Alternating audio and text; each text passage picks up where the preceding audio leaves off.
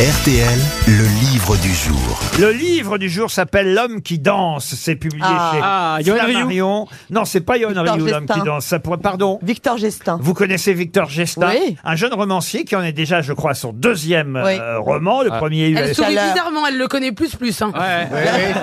Si je puis me permettre, désolé. J'ai l'impression qu'elle l'a bien Elle feuilleté. l'aime ouais. bien, elle l'aime bien. On l'aura au téléphone dans un instant, Victor Gestin, et on va évidemment d'abord parler euh, à travers une question euh, de son roman L'homme qui danse, quelqu'un qui pendant plus de 20 ans euh, va en discothèque danser euh, dès qu'il peut. Et, ce qui est intéressant, c'est qu'il y a parmi les raisons pour lesquelles il va euh, danser, il y a un syndrome, un syndrome que je ne connaissais pas, un syndrome qu'on appelle le FOMO, F-O-M-O. Mais qu'est-ce que ça veut dire? Alors c'est Quelqu'un qui danse jusqu'à la mort? Non, non, non. quelqu'un qui, qui, qui est incontinent, qui pisse beaucoup. Et quel rapport avec le fait de vouloir Bah, de aller danser dans les. On a, on a toujours du mal là, quand on va en discothèque. Il y a toujours la queue aux toilettes. Oui. Et quel rapport Oui. Et ben donc c'est peut-être le faux mot de, de, de, de faire la queue, je ne sais pas. J'essaye de trouver par déduction. Ah, c'est comme je peux l'histoire pas des toujours être Attendez. déductive. Il y a des gens qui mettaient Oh, des bouts de pain. déductible maintenant. Déductible pas des impôts. toujours être déductible.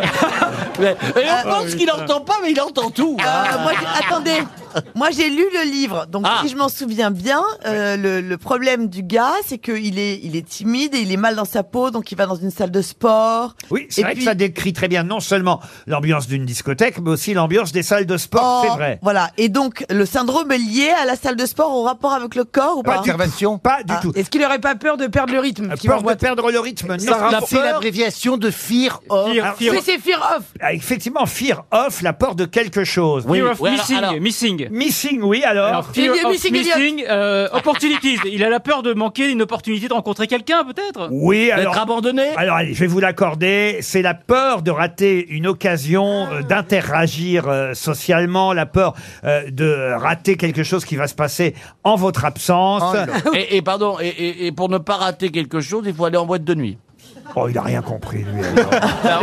Oui, Ah entre autres. il, il a peur puisqu'il est habitué à cette boîte de nuit. Il a peur qu'il s'y passe quelque chose. Ah, Donc, le jour, il n'y est pas. Alors, le, voyez-vous. le haut, c'est option Ah d'accord, d'accord, d'accord. FOMO, fear of missing out. Voilà exactement Ah, ce que out. ça veut dire. Peur de rater quelque chose.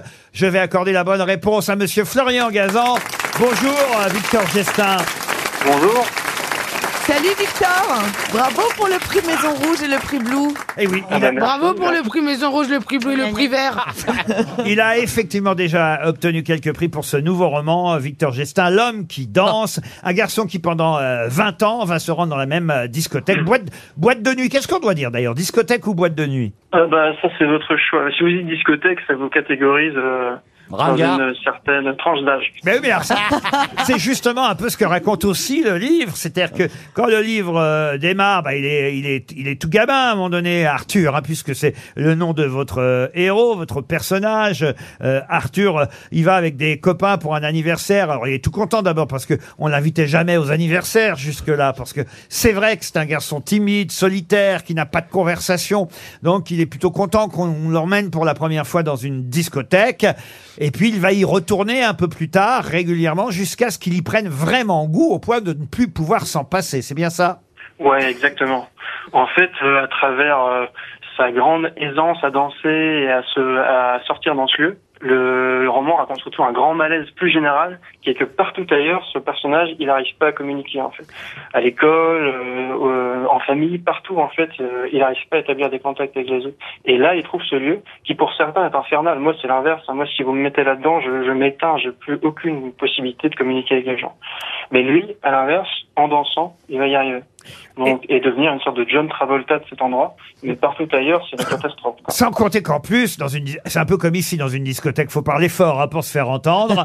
mais mais- mais c'est vrai qu'il tente d'avoir euh, quelques rencontres, et c'est vrai que parmi euh, ces rencontres, euh, il y a une jeune femme avec qui il a des relations euh, régulières, mais qui, euh, parce que quand même, au bout Comment elle s'appelle dans le livre, excusez-moi? Parce qu'au bout d'un moment, attendez, hein, il commence, il est quand même puceau à, à 25 ans. euh, il finit enfin par avoir une relation régulière avec une euh, jeune femme, mais une jeune femme qui n'accepte pas qu'à un moment donné, ils lui disent je t'aime. Et euh, oui, ça, il y a des gens, ils n'ont pas envie de ça du tout. Ah ouais, c'est Ah, triste. Hein, c'est- Ça, C'est triste cette- ce moment-là quand même. Ouais, ouais, ouais. Bah, en fait, euh, c'est quand même 10 rencontres. Ce livre, chaque chapitre, c'est- c'est une personne qui rencontre, et c'est 10 rencontres euh, déçues, ratées. En fait, c'est la solitude de cet homme. À travers 20 ans et 10 rencontres qui ratent, parfois qui ratent de peu, notamment cette femme-là qui, qui a juste envie de, de coucher avec lui un soir, mais qui a pas envie de rentrer dormir. Est-ce Il que- aimerait bien dormir avec elle et se réveiller avec elle, mais elle veut pas. Et ce qui est intéressant aussi, c'est évidemment à propos du monde de la nuit, le fait que, et ça c'est le directeur euh, de la boîte de nuit qui en discute avec Arthur, qui dit bah oui, les gens font autrement euh, désormais, ils préfèrent les soirées en appartement, les bars concept, les concerts, les applications de rencontres, les réseaux sociaux. On se vide dans les boîtes de nuit. Euh, il n'y a plus autant de monde qu'avant. C'est vrai, c'est vrai, il y a- moins de discothèques et moins de boîtes de nuit qu'avant. Ouais. Ouais. Ça, franchement, je vais vérifier. En fait, c'était un des projets du livre. C'est la déchéance d'un homme, mais c'est aussi la déchéance d'une entreprise. Et les boîtes de nuit, surtout ces boîtes dans des petites villes, euh, sur des bords de route ou des parkings, vous voyez, ce type de boîte qu'on appelle un peu le macumba généralement. Ah, dans Oui, entre le bowling et le, et le cuir center. Ouais. Près de la nationale, ouais. ouais. Et bah, ces boîtes-là, elles ferment en fait. Elles n'ont pas attendu le Covid d'ailleurs pour fermer. Il y a, il y a eu, voilà, on a changé de mode de relation. Il y a eu les applications de rencontres, il y a des festivals, des bars concepts. Et ces boîtes, moi, je, je l'ai vu quoi. C'est- Les chiffres sont intéressants. C'est un livre euh, étonnant, passionnant, intéressant, euh, parce que euh, on suit euh, euh, l'histoire de ce garçon euh, volontiers grâce à votre écriture et aussi grâce à des moments qui expliquent, il y a un côté sociologique aussi, qui explique ce qui s'est passé même à propos de la danse depuis le début de l'humanité. Euh, c'est un, un- un de vos qui raconte, dit en gros, au début de l'humanité, les gens dansaient tous ensemble pour des rituels divins. Ça, c'était l'apogée de la danse. Toute la suite, c'est que de la dégringolade. Les Grecs arrivent et commencent à dire que tout ça, c'est beau, ça devient un art. Il faut la queue le le, les Grecs. Plus tard, plus tard, les rois s'y intéressent comme des suiveurs et ils demandent d'avoir des spectacles et on leur invente le ballet. Fini la transcendance. Au 19e siècle, il y a Johann Strauss qui se pointe, le plus gros DJ de l'histoire, c'est lui. Son truc, c'est la valse.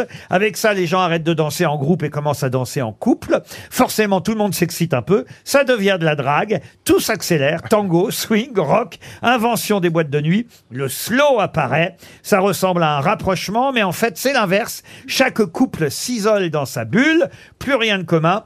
On dirait qu'on a touché le fond, mais le pire arrive, les ordinateurs qui amènent la techno. Jeff Miles et tout ce qui suit. Ça crée de la danse solo. Chacun reste désormais dans son coin.